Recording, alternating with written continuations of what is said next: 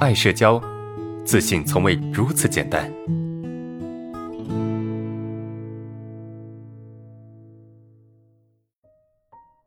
好，来看一下这个问题啊，为什么做任何事情都拖延呢？啊，为什么做任何事情都拖延？哈，大到做宝宝相册啊，这个小到洗漱，嗯，都会拖延啊，不到生死线啊，绝对不完成，哈，绝对不完成。有的事情拖延是因为不喜欢，那如果所有事情都拖延，那咋回事？其实你自己会更清楚啊。你说你为什么会拖延？不喜欢是一回事，不喜欢的事情大家都会拖延。我不喜欢做一件事情，我会拖延，我必然会拖延，是吧？那第二个事情呢？第二个可能是什么？太完美了，完美主义有没有可能是完美主义呢？对吧？完美主义，你觉得，嗯，我这个相册要非常非常完美，我这个事情很大，我一定得精挑细选，对吧？我一定得非常，嗯，怎么说呢？彻底的。完美的、完整的，啊，把最好的东西给展现出来，对吧？这就是一种什么完美主义，是吧？这是一种完美主义。那完美主义，我们很难完成呢，因为这件事情很难完成啊，对吧？那因为很难完成，因为很难完成，所以我必然要拖着，我完成不了啊，所以我只能拖着呀，是吧？只能拖着，我也不承认自己不行，不行就放弃的嘛。我承认自己不行，就等于在否定我自己，所以我只能一直拖着，拖着，拖着。只要我拖着，那么也不代表我不行，是不是？就算完成不了，那也不代表我不行。就好像这个有一些同学，以前有些同学说：“老师，我明明知道一件事情去做对我很好，但是我就是不做，原因是什么？哈，原因是这个事情，对吧？这个事情只要我不完成，就不代表说我就不不完成，就不代表说我失败了。”所以它背后是有完美主义在的，那为什么一个人会完美主义呢？可有的本来也很简单呢。我觉得太快完成，我觉得太快完成不可思议。我们先说啊，为什么一个人会有完美主义？啊，完美主义的背后是什么？完美主义背后是我们我们希望用完美来填补自己的不完美。我们对任何事情有完美主义的想法，是希望用各种完美来填补我自己的不完美，因为我不够好嘛。所以，我们总会在生活中有意无意的，通过各种各样的事情，来增加这种完美感，对吧？这种完美感会，我们我们会自我感觉说，这种完美感可以在某种程度上去填补我的不完美，所以我才需要让事情更完美。但是，恰恰是因为你要求自己什么事情都完美，啊，结果你没完成，什么都没完成，因为完美必然会导致很难执行，对吧？OK，你说。可是有的本来也很简单啊，我觉得太快完成不可思议哈，是是是，你说的没错啊，太快完成不可思议，这是什么意思呢？你知道吗？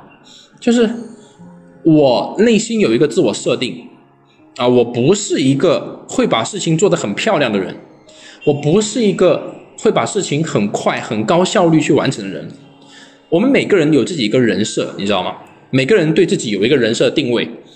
呃，比如说，我觉得我的人设就是一个做事情效率很高，啊，很会为人处事，然后这个思维非常活跃的这么一个人。比如说，我自自我设定就这么一个人，那么我们会不自觉的去按照这个自我设定去完成事情。啊，我我觉得我我是一个做事很很高的人，那我就是要效率很高，我就是要什么事情做得很快，对吧？如果做得慢了，那就不是我了。OK，如果做得慢，那就不是我了。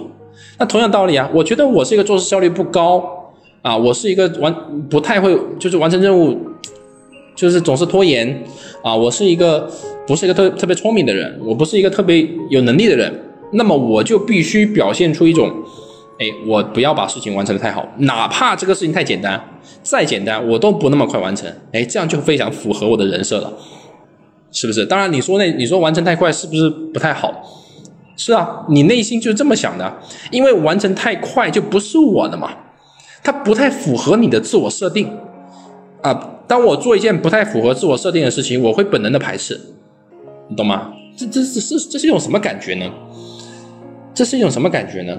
这种感觉不知道怎么形容给给你听哈，就好像呃一个人啊，他明明可以考年段第一。他有能力考年段第一，但他总是在一些一个一个学生啊，一个学生，一个高中生，他总是可以考，他是有能力考年段第一的，但每到关键的考试，哎，他总会把那些他会的题给做错，他也不知道自己为什么做错，但就是做错啊，而且那些题都是他自己曾经做过的会的题，但就是做错了啊，因为这些题做错，所以他就没考到年段第一，总是考个年段第十啊。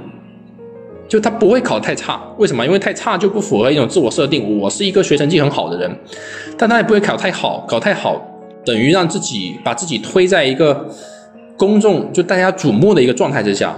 就我我不希望自己是一个被瞩目的人，我也不认为自己应该被瞩目，对吧？被大家关注着，有这么一种感觉，总觉得我一定要拖拖到很慢才显得做事情有成就感啊！这可能是一种一种内心的合理化吧。一种合理化，你知道吗？因为，呃，拖延本身不是一件好事，但是为了把拖延变成一种好事，我会觉我会让自己有感觉，就是啊，只有慢慢做才会有成就感。这可能内心有一种合理化的一个一个程序，就好像，呃，我们逃避，我们逃避一件事情，然后我们给自己找一个借口，说，哎，嗯，其实我逃避本身也是在让自己变得更好，或者是。就不为了让自己不产生更大的问题，自己有一种感有有一种这种感觉。但是，重点是我们该怎么去解决拖延啊？我们解释这么多，其实可能性都有啊，可能性都有。但是我们要去改变内心的自我设定啊，其实是不简单的啊，因为我们内心就好像植入了一个程序啊，这个程序自然就是会让我们表现的很慢啊，就会让我们拖延。那你想把这个程序给改掉？其实是不容易的啊，其实是不容易的，你就需要借助一些外力。怎么说呢？如果你用自己的力量无法去做到，你就必须借助一些外力，或者说让这件事情的难度降低。哦，打个比方，比如说我做完这件事情，我将会给自己一个奖励。我比如说我很快，如果我很快的刷完牙，那么我会奖励自己刷，呃，刷抖音十分钟，啊，奖励自己。呃，这个玩手机十分钟，或玩一把打一把游戏，当然不你不一定打游戏哈，就是你要给自己用一种做完这件事情或者快速做完这件事情的一个推动力，那么你就比较可能把这个事情完成。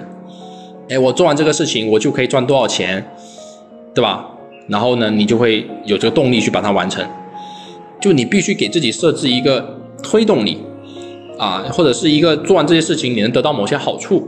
这是一个，那第二个就是一个推动力，比如说有人监督，利用公众的力量，啊，我现在在写日记，我的要求是就是一周至少要写三到五篇的日记，我对自己一个一个要求嘛，是不是？